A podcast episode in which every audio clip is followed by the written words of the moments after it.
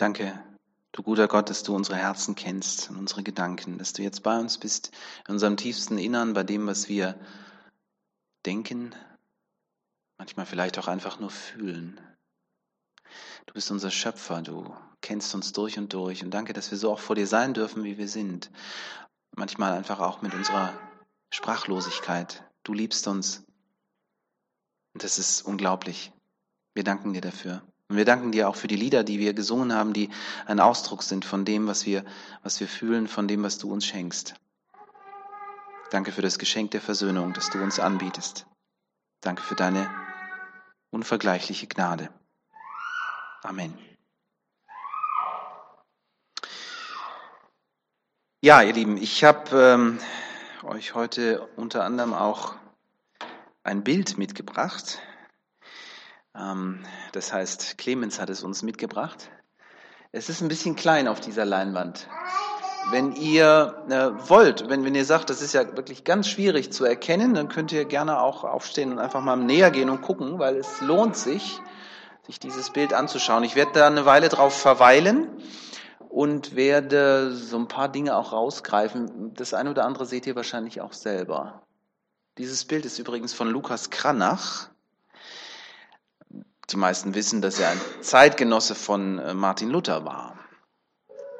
Die beiden waren, und das wissen vielleicht so viele nicht, die beiden waren richtig gute Freunde. Die kannten sich nicht nur irgendwie so vom Hören sagen, die lebten nicht nur nebeneinander her, sondern die verband ganz vieles miteinander. So weiß man, dass Lukas Kranach der Trauzeuge war von Martin Luther und seiner Käthe. Gell? Und er hat auch, ähm, er war Taufpate seines ältesten Sohnes. Also die beiden haben auch sehr, sehr eng miteinander zusammengearbeitet. Kein Wunder deshalb, als so die ersten Bibeln gedruckt wurden, dass dann eben auch die Kunstwerke von äh, Kranach ähm, in diesen Bibeln drinne waren. Kranach, äh, man kann das glaube ich so sagen, war einer der genialsten Künstler seiner Zeit und ich finde, dieses Gemälde zeigt das ein gutes Stück weit. Man kann in der Mitte so einen, so einen Strich ziehen, ähm, weil die äh, eine Hälfte von euch aus gesehen, die linke Seite, die, die zeigt etwas anderes als das, was ihr auf der rechten seht. Dieses Gemälde heißt und ist überschrieben mit einer Allegorie auf Gesetz und Gnade. Eine Allegorie auf Gesetz und Gnade. Und man könnte auch sagen, es ist der Gegensatz zwischen Gesetz auf der einen Seite und Gnade auf der anderen Seite. Sinnbildlich versucht Kranach hier darzustellen, was, ähm, was Paulus sagt. Und wir hören auf diesen Text. Das Bild bleibt, äh, denke ich, ruhig noch da während der Predigt und es kann nicht schaden, zwischendurch nochmal so die eine oder andere Symbolik wahrzunehmen, die uns dort dargestellt wird. Ich lese aus dem Römerbrief einen längeren Abschnitt, Römer 3, Vers 21 bis 31. Doch nun hat Gott uns unabhängig vom Gesetz einen anderen Weg gezeigt, wie wir in seinen Augen gerecht werden können. Einen Weg, der in Übereinstimmung ist mit dem Gesetz und den Propheten. Wir werden von Gott gerecht gesprochen, indem wir an Jesus Christus glauben. Dadurch können wir ohne Unterschied, alle ohne Unterschied gerettet werden.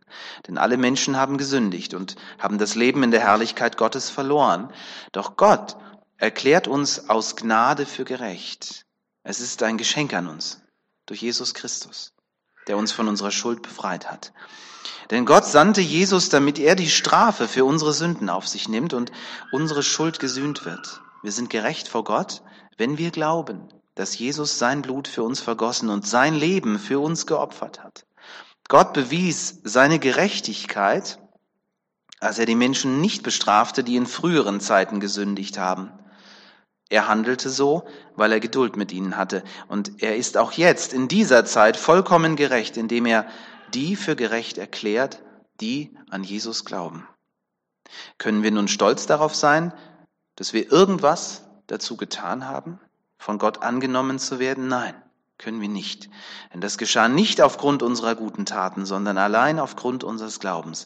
Wir werden durch den Glauben vor Gott gerechtfertigt und nicht das Befolgen des Gesetzes? Oder ist Gott nur ein Gott der Juden? Ist er nicht auch der Gott aller Menschen? Ja, natürlich, das ist er. Es gibt nur einen Gott, Und es gibt nur einen Weg, von ihm angenommen zu werden. Nur aufgrund des Glaubens spricht er die Menschen vor sich selbst gerecht, ob sie nun Juden sind oder nicht. Wenn wir nun aber den Glauben so betonen, heben wir damit das Gesetz auf? Nein, tun wir nicht, sondern durch den Glauben bestätigen wir das Gesetz ich muss sagen, äh, das ist, ich habe natürlich jetzt eine ganze Woche Zeit gehabt, über diesen Text zu brüten. Und ich kann mir vorstellen, dass am Sonntagmorgen es ein bisschen schwierig ist, einmal diese ganze Fülle und dann auch so die, diese Gedankenwelt des Paulus so ein Stück weit zu verstehen. Das ist auch mit ein Grund, weshalb ich gedacht habe, äh, so ein Bild kann vielleicht ein Stück weit helfen. Auf der linken Seite wird deutlich der alte Weg, von dem Paulus spricht, der Weg der Erlösung, der durch das Gesetz geschieht. Man muss die Gebote halten. Nur so geht's. Nur so wird man vor Gott gerecht, indem man ein gerechtes Leben führt. Aber die Gesamtstimmung dieser Bildhälfte macht schon deutlich, dass das ganz schwierig ist. Da sind dunkle Töne in diesem Bild, Einfach schon dadurch, dass, seht ihr diese monströse Gestalt da, die, die hinter diesem Menschen her ist und der läuft voller Angst. Angst scheint mir auch so ein, so ein ganz starker Beweggrund äh, zu sein und so ein Motiv von, von Menschen im Mittelalter. Die, die hatten dauernd Angst. Angst vor der Hölle, Angst vor Dämonen, vor irgendwelchen Kobolden, Angst vor Dunkelheit. Muss eine schlimme Zeit gewesen sein, zumindest in Europa vor der Reformation. Zumindest sind das so die Gedanken, die mir dabei kommen. Aber dann haben wir die andere Hälfte. Und ich finde, sie bildet einen deutlichen Kontrast. Sie zeigt den neuen Weg zum Heil. Und der geschieht deutlich erkennbar. Da ist Jesus Christus, der Gekreuzigte.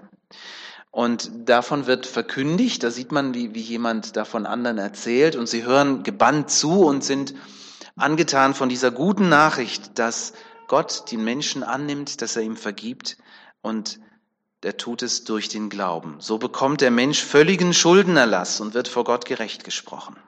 Und die Folge davon ist ein Leben ohne Angst vor dem Tod, vor der ewigen Verdammnis.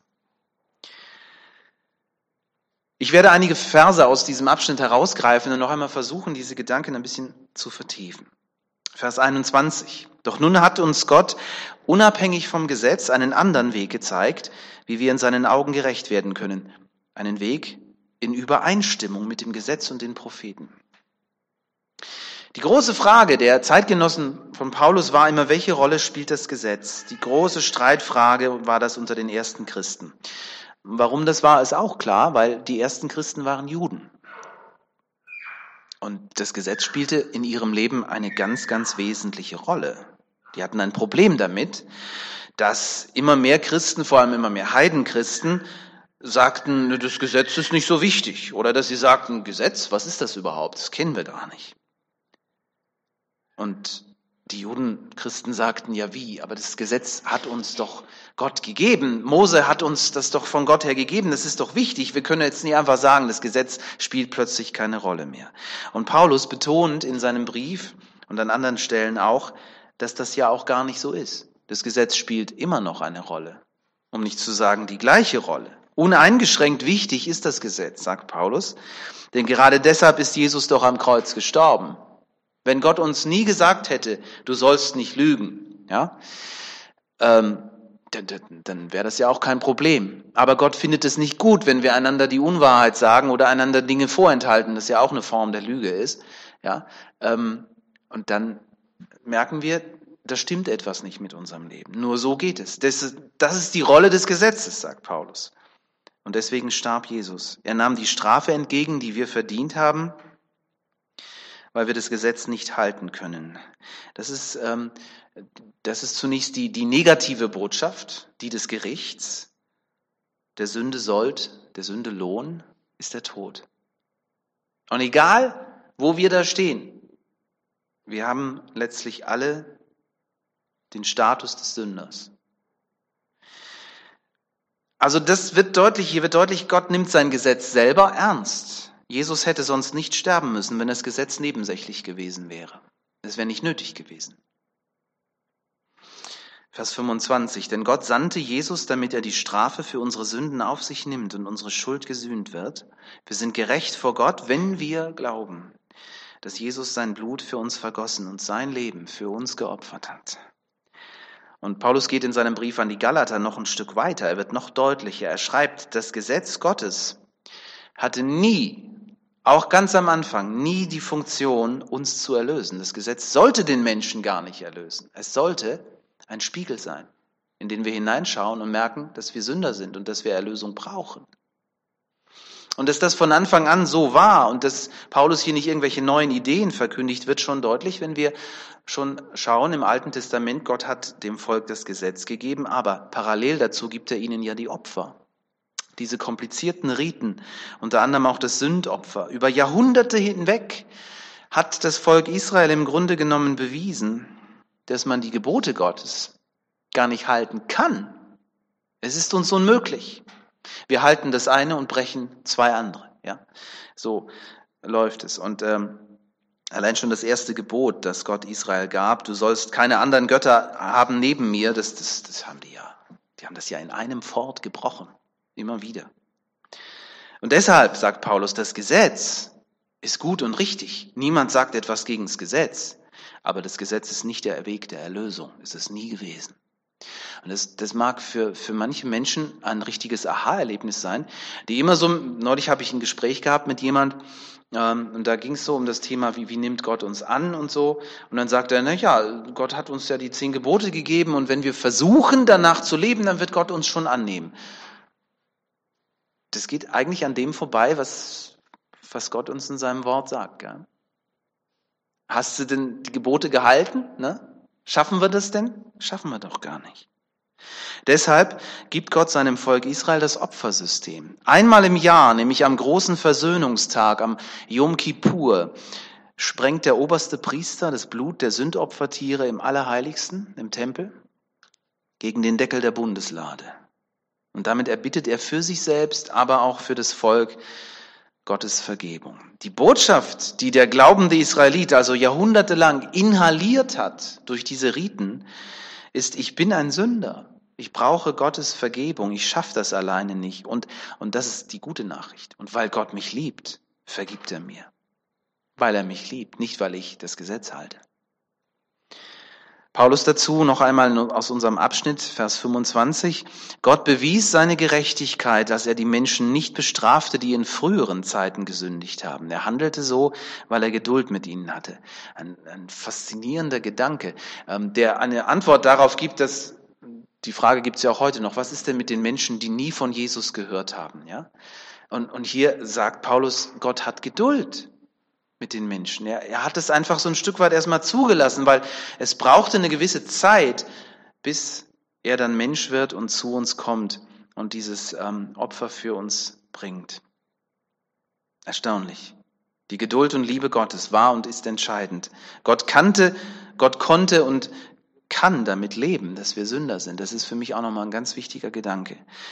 Er kann damit leben, dass ich ein Sünder bin, dass ich die Dinge nicht so packe, wie ich sie gerne will und wie sie auch richtig wären. Deshalb ist er ja ein Jesus Mensch geworden. Am Kreuz auf Golgatha hat er ein Zeichen der Versöhnung aufgerichtet, das sagt, ich liebe dich so sehr, dass ich nicht ohne dich leben will. Und ich gebe mein Leben für dich, damit du lebst, damit wir Gemeinschaft miteinander haben können. Ich gebe dir mein Blut. Ich erlöse dich. Ich finde es stark. Vers 28, wir werden durch den Glauben vor Gott gerechtfertigt und nicht durch das Befolgen des Gesetzes. Paulus ist es so wichtig, das auf den Punkt zu bringen. Und Luther hat das verstanden. Sola fide, allein durch den Glauben. Martin Luther hat in seiner Bibelübersetzung dieses Wort allein hinzugefügt. Das steht im Original nicht. Ähm, und es wird deutlich, wie wichtig es ihm war, dass das wirklich so rüberkommt, nur durch den Glauben, durch nichts anderes. Weil das ist die markante Botschaft, die Paulus hier sagt. Warum so diese Zuspitzung? Wohl, weil er wie Paulus die Erfahrung machte, dass die Menschen ein Problem mit dem Glauben haben. Ja. Ein Problem damit, abhängig zu sein von Vergebung, von Gnade, von der Gunst. Das geht uns ja schon bei Menschen so, gell? Und bei Gott offensichtlich auch. Wir haben doch so gerne was vorzuweisen, machen uns und anderen gerne vor, dass wir besonders schlau sind und besonders erfolgreich und stark und schön und gläubig und fromm. Und deswegen brauchen wir eine Reformation, die von 500 Jahren ist viel zu lange her. Wir brauchen ein Damaskus-Ereignis, wie Paulus es hatte, als er vom Pferd fällt und merkt, wie befreiend es wirklich ist, die Rechtfertigung des Sünders aus Glauben allein. Wir brauchen das Turmerlebnis eines Martin Luthers, um, um den, diesen Jubelruf zu verstehen, um ihn in, in diesen Ruf hineinstimmen zu können. Ich fühle mich wie neu geboren, sagt Luther. Durch geöffnete Tore bin ich eingetreten ins Paradies. Das will das Bild auch so ein Stück weit deutlich machen. Denn alle Menschen haben gesündigt und haben das Leben in der Herrlichkeit Gottes verloren, doch Gott erklärt uns aus Gnade für gerecht. Hier haben wir ein zweites wichtiges Wort, das, das Luther betont hat, sola gratia, allein aus Gnade. Der Begriff der Rechtfertigung führt uns in einen Gerichtssaal. Versucht euch das mal vorzustellen. Angeklagt ist der Mensch, könnt euch da gerne selber so hineinversetzen. Versucht euch vorzustellen, ihr seid jetzt der Angeklagte. Dann gibt es in diesem Bild den Staatsanwalt. Das ist in diesem Moment eine ganz böse Figur, die hat Hörner drauf. Ja, das ist der Teufel, das ist der Staatsanwalt, der Ankläger, der Satan. Das, nichts anderes heißt das Wort Ankläger. Ja. Und ähm, der stellt nun einen Zeugen nach dem anderen vor, der deutlich macht, dieser Mensch da ist ein Sünder. Im Sinne der Anklage ist er schuldig. Dann gibt es noch eine Figur, das ist der Richter. Und das ist natürlich Gott. Aber hier wird es ein bisschen komplizierter, weil äh, der Richter, also Gott, ist gleichzeitig der Geschädigte. Sowas gibt es, glaube ich, in unserem Rechtssystem nicht. Sowas wäre in unserem Justizsystem nicht möglich. Man, man wird hier, glaube ich, von Befangenheit sprechen. Ne? So, so, ein Richter darf gar kein Urteil sprechen, wenn er selber der Geschädigte ist. Also das sprengt so ein bisschen das Bild. Aber es ist hier wichtig, um das Thema Rechtfertigung zu verstehen.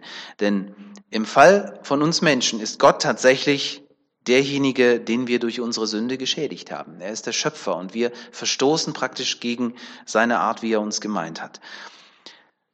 Wir brauchen hier auch einfach ein paar Bilder. Ich habe mir das mal so zusammengereimt. Der Angeklagte, sagen wir mal, hat bei Gott einen Schaden angerichtet.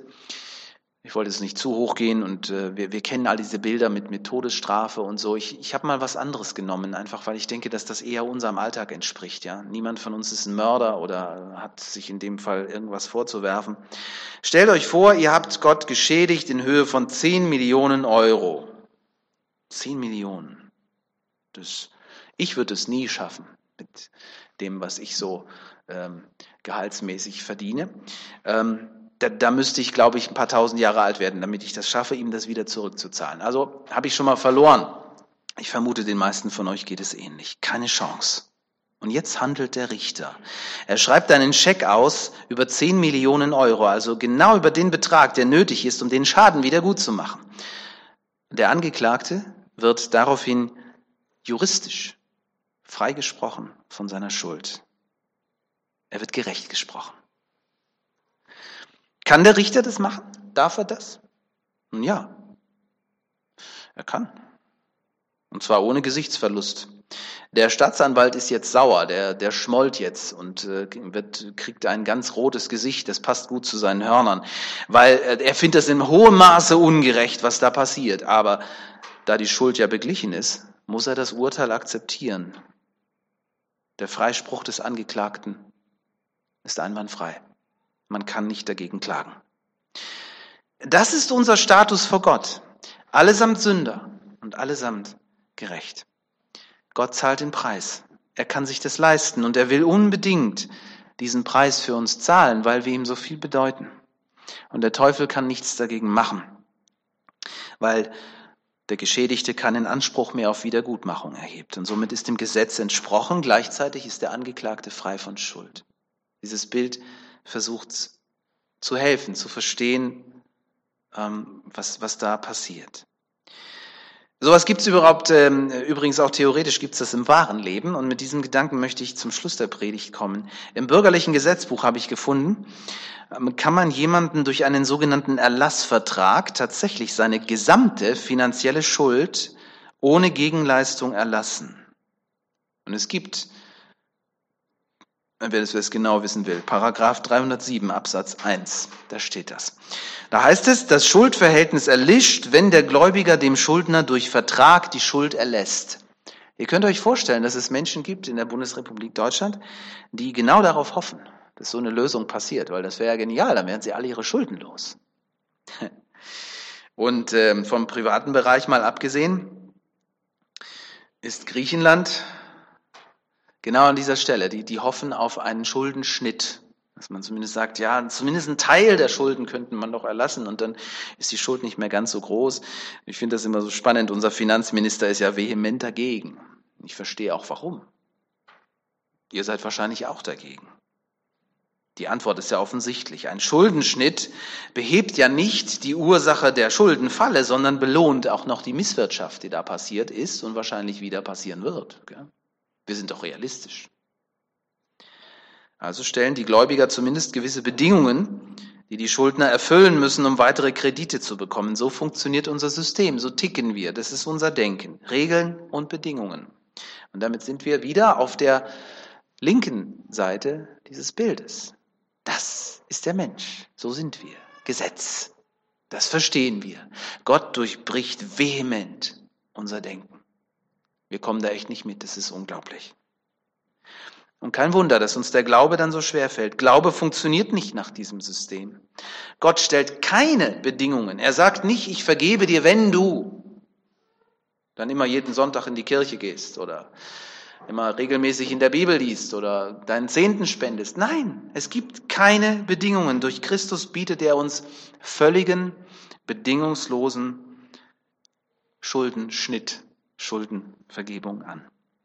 Und jetzt verstehen wir den Römerbrief und warum Paulus das schreiben muss, weil die Frage ist ja, funktioniert denn das?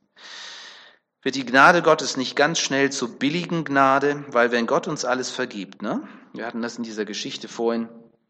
Wenn ich diesen Erlassbrief habe und Gott hat alles vergeben, dann kann ich ja so weitermachen wie bisher, wenn ich genug Geld habe, um einfach nächste Woche oder nächsten Monat wieder so einen Brief zu kaufen. Ja. Und hier finde ich, hier beginnt Glaube auf dieser persönlichsten Art und Weise. Und da sind wir dem am nächsten, wenn wir die Lieder noch einmal so richtig uns, uns vorstellen und uns ähm, da hineinversetzen, die wir vorhin gesungen haben. Dieses Persönliche miteinander mit Jesus.